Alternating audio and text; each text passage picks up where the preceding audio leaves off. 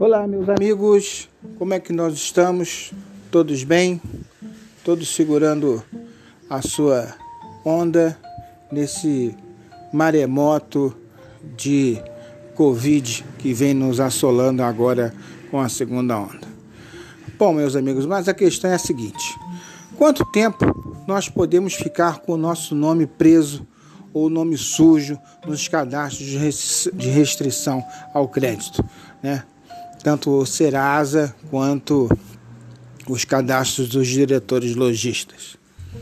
Essa é uma pergunta que todo mundo se faz e é importante saber porque já há bastante tempo a gente fica é, com medo né, de ir procurar, por exemplo, um emprego. Hoje, muitas empresas elas fazem, ainda que de maneira irregular, mas fazem né, a pesquisa do nome dos seus futuros contratados nos cadastros de restrição ao crédito, como se fosse sinônimo de é, retidão, moral e bom costume ter ou não o nome preso nas no Serasa ou no SPC.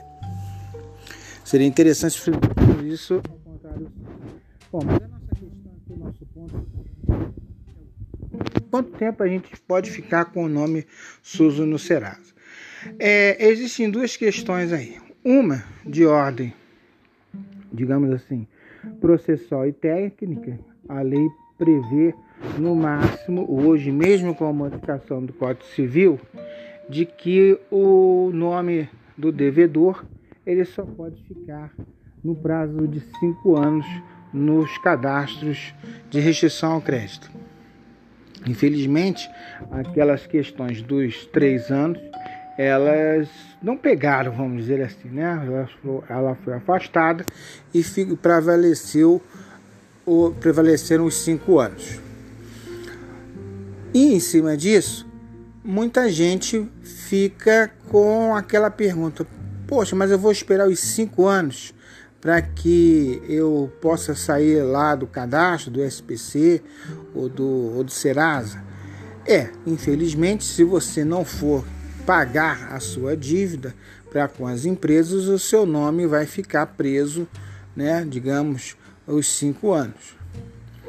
Mas a dívida não prescreve? A dívida prescreve, vamos dizer, a grosso modo, nesses cinco anos. Em relação a, a dívida que eu tenho, por exemplo, com a instituição financeira. Aí é que vem a segunda parte da nossa conversa.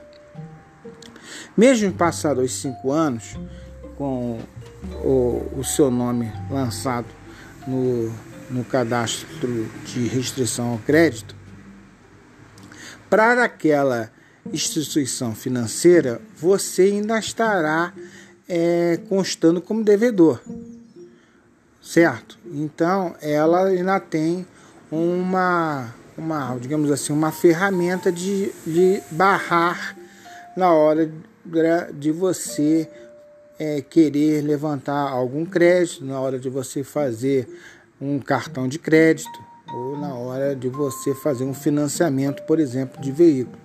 Pode haver essa restrição após os cinco anos. Quer dizer que então que a minha dívida vai ficar para sempre? Não, sua dívida não vai ficar para sempre. Não existe dívida eterna.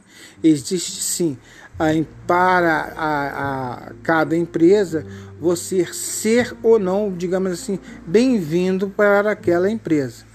É óbvio que depois de um certo tempo, as empresas elas hoje elas querem que a sua demanda por crédito ela seja aprovada né? ela quer que o mercado consumidor, de modo geral, ela coloque o seu produto para fora. Para isso, ela cobra juros e juros sobre juros.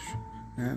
Eu acho que a gente tem uma taxa de juros baixa, mas a, a, saída ainda de, de juros sobre juros, juros compostos, não existe. Então nós, nós temos aí então alguns cenários.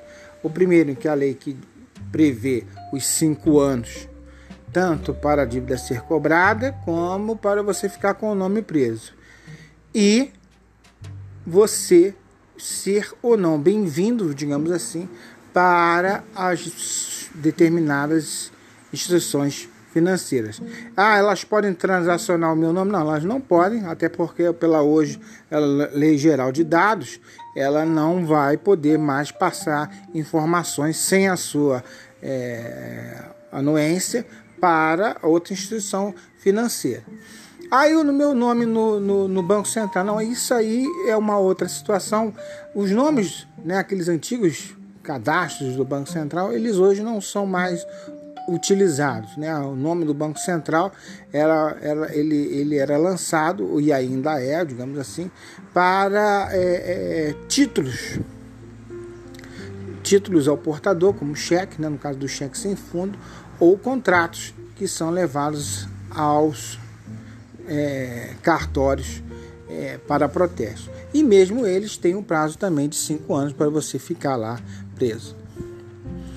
Importante dizer também o seguinte: é, as ações revisionais elas são importantes também para isso, porque a partir do momento que você promove uma ação revisional é, do cartão, do cheque, do financiamento do seu veículo, é, a instituição financeira em que você está discutindo aquele contrato e o poder judiciário ao receber a sua ação, ele vê a sua real intenção de pagar. Ele não vê a sua intenção de dar o calote, de calotear. Então a ação revisional ela é também importante por isso. Você demonstra a sua intenção real, concreta, verdadeira de quitar a sua dívida. A questão toda na ação de, da revisão, que é revisional, por isso que é revisão, você está revisando, é, é, é o número, a quantidade de juros lançados naquele contrato.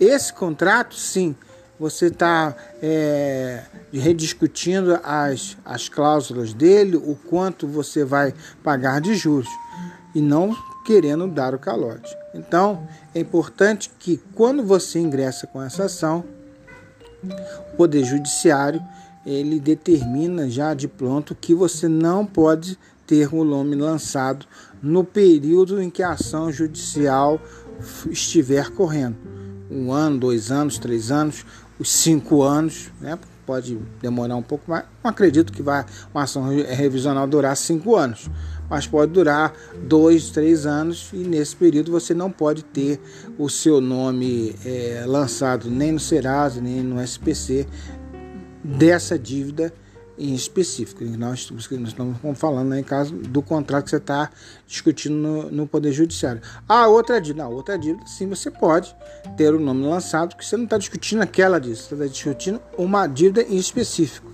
Infelizmente, não há uma, para pessoas físicas, uma figura, né, como a gente tem no mundo das pessoas jurídicas, no mundo empresarial, você fazer, digamos assim, uma recuperação judicial, você juntar todos os seus é, é, é, devedores né, e lançar essa, essa, essa, essa mão dessa, dessa situação para uma ação, digamos, revisional para todos os, os seus credores. Infelizmente não está para as pessoas físicas. Dá para você fazer quantas ações é, forem necessárias para os seus devedores. Né? Se você tiver mais de um credor né? Desculpa, mas de um credor, mas ah, você vai para cada banco daquele dali e você discutir. Então, para a gente finalizar, se eu for hoje, eu tenho uma dívida é, que já tem três anos, eu acredito que eu possa pagar. Como é que eu faço? Tem uma, alguma saída? Tem. Você pode procurar o Poder Judiciário e revisar aqueles valores, fazer uma revisão e não ter o seu nome lançado e ter o seu nome lançado ou retirado, melhor dizendo, do cadastro de proteção ao crédito ou do Serasa. Então, meus amigos, a nossa situação de hoje é essa. Eu espero que todos continuem bem. Como a gente diz, um segurando a mão do outro. E semana que vem nós temos mais coisas a discutir. Outro podcast novo que está juntando também nessa semana e importante dentro do nosso assunto é sobre prescrição. Não deixe de ouvir também que é importante esse assunto. tudo a ver com a, a questão que nós estamos falando agora. Eu sou Roberto Nogueira, do escritório Albuquerque Advocacia, gerenciamento de dívidas. Forte abraço a todos vocês.